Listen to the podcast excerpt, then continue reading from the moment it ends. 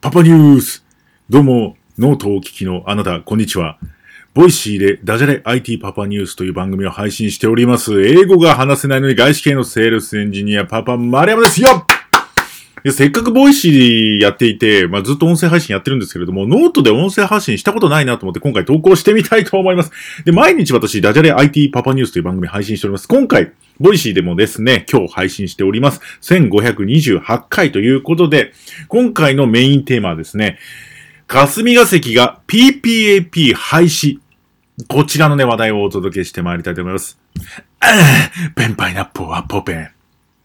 覚えてます？あれじゃないです。あれに、あれになぞらえている PPAP とは一体何なんでしょうか？ぜひ、 Voicy のアプリをダウンロードして、検索でパパニュースと検索すると出てきますので、ぜひよろしくお願いいたします。というわけで、パパ、マリオでした。Thank you, not